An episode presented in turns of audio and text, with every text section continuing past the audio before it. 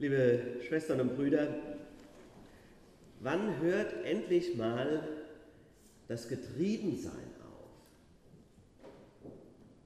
Diese ständige Unruhe, das Gefühl, nie fertig zu werden. Wann hört das mal auf? Große Sehnsucht in mir, vielleicht in euch auch, ganz gewiss. Wann muss ich nicht mehr kämpfen, schaffen, tun? Wenn das Abi geschafft ist oder die Ausbildung fertig oder das Studium fertig, wenn die Kinder aus dem Gröbsten raus sind vielleicht oder das Haus gebaut oder die Rente durch ist, tja, wann denn?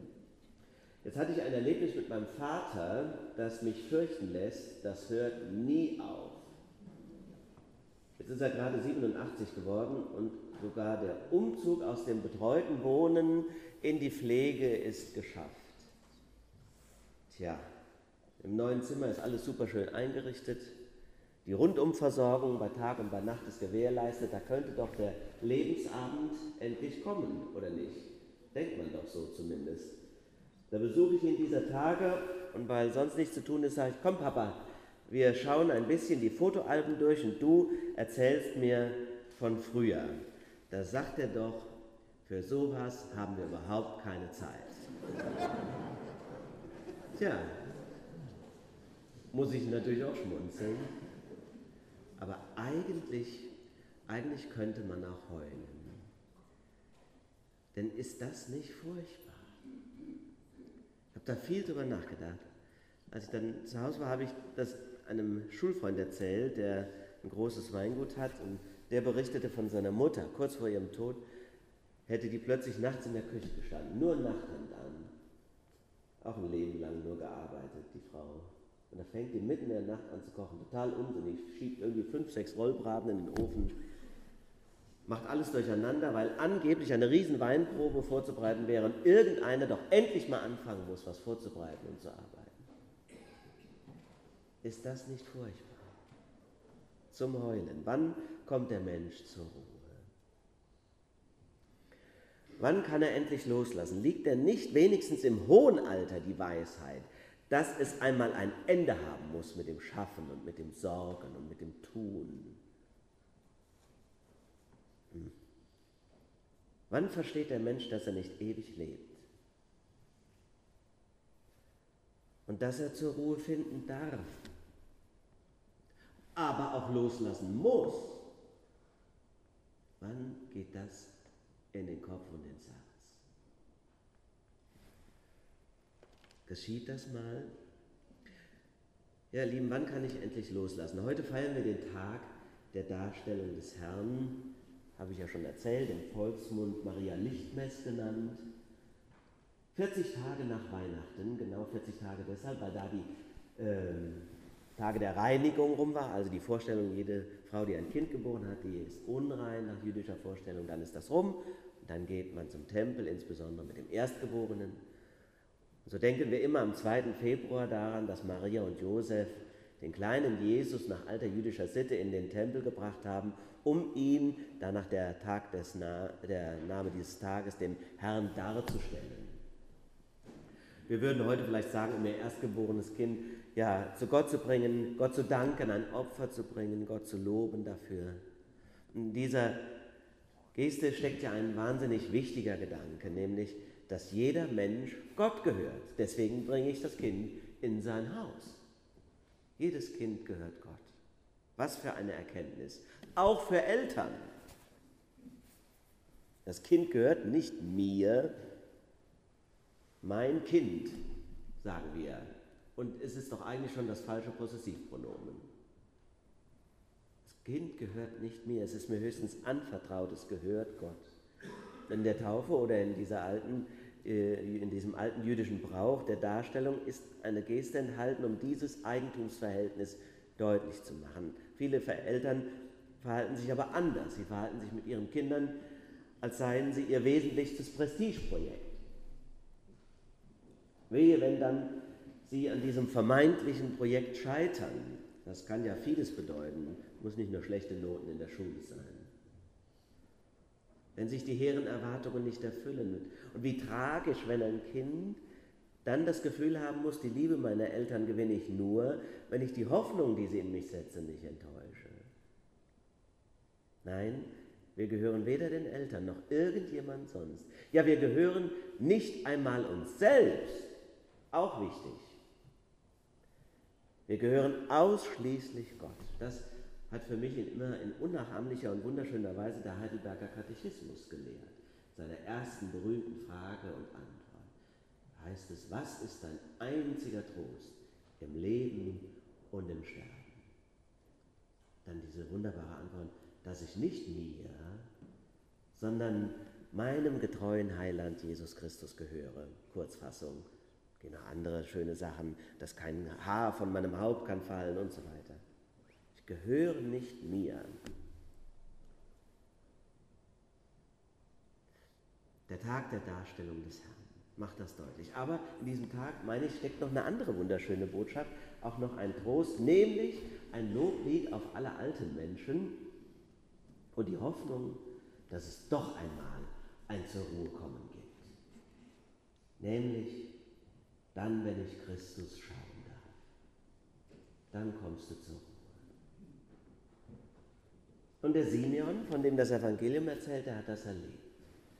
Der Heilige Geist hat ihn, so steht es da so schön, in den Tempel getrieben. Ich hoffe, das war bei euch heute auch der Fall.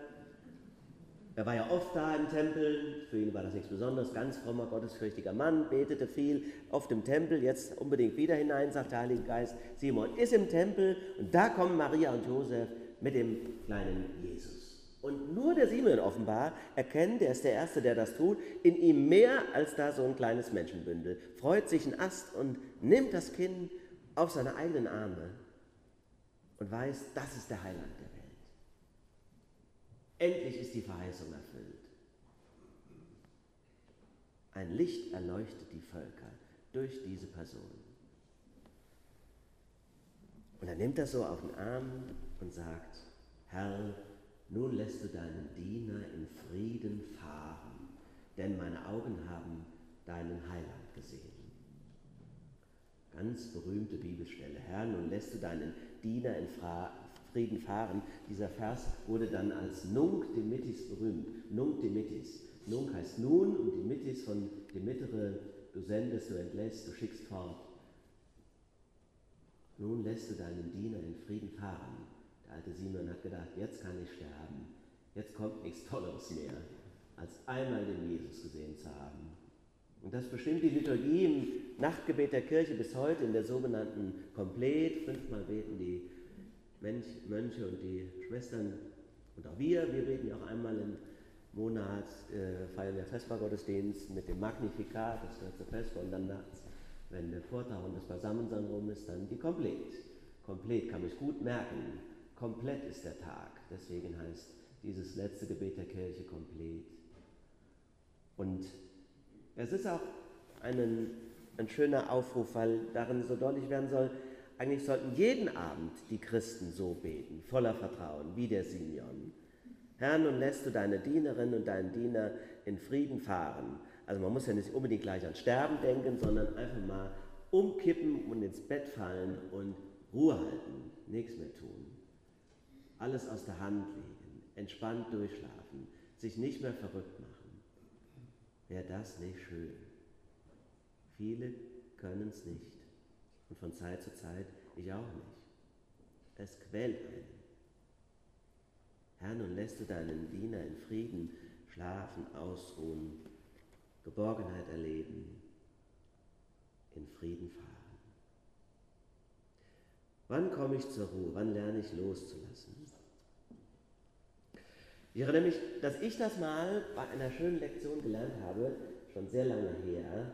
Da war ich 18 und das ist mir nie in Vergessenheit geraten, dieses schöne Erlebnis. Da war ich neu in den Elferrat gewählt worden in meinem Heimatort.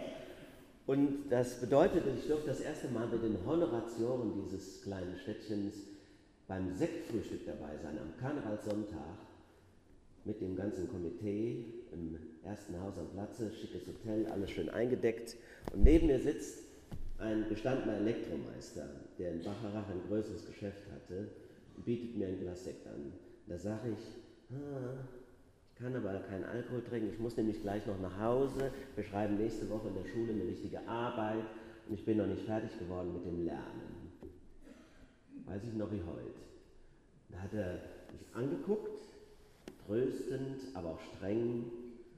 Dieser ältere weise Herr, ich glaube, der war damals höchstens so alt wie ich heute. Und dann hat er gesagt, Olli, ich will dir mal eines sagen. Du wirst nie fertig. Und genau deshalb bleibst du jetzt hier und feierst mit uns. Habe ich mich nicht mehr weggetraut. Tja, das ging mir nie aus dem Kopf. Weil ich irgendwie auch gedacht habe, also wenn der als Geschäftsmann, ich wusste, der hat schon einiges zu drücken über die Woche, wenn der sich das erlaubt, hier morgens um elf an einem Sonntag hier die Sektgläser sich in den Kopf zu hauen und nichts mehr zu machen, dann werde ich das vielleicht auch irgendwann mal lernen können. Ja, du bist nie fertig.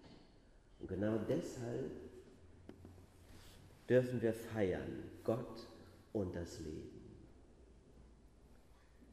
Denn fertig werden wir nie. Zur Ruhe kommst du nie aus dir selbst heraus. Nur durch Gott. Unruhig ist unser Herz, bis es Ruhe findet in dir hat schon Augustinus gesagt. Du kommst nie aus dir heraus zur Ruhe, nur durch Gott. Sich fallen lassen können in seine Liebe, das ist die Botschaft in jedem Gottesdienst und das Ziel jeden Gebetes. Jetzt habe ich ein Einkehrwochenende verbracht mit den Michaelsbrüdern und da gab es eine Einführung in den Christusrosenkranz.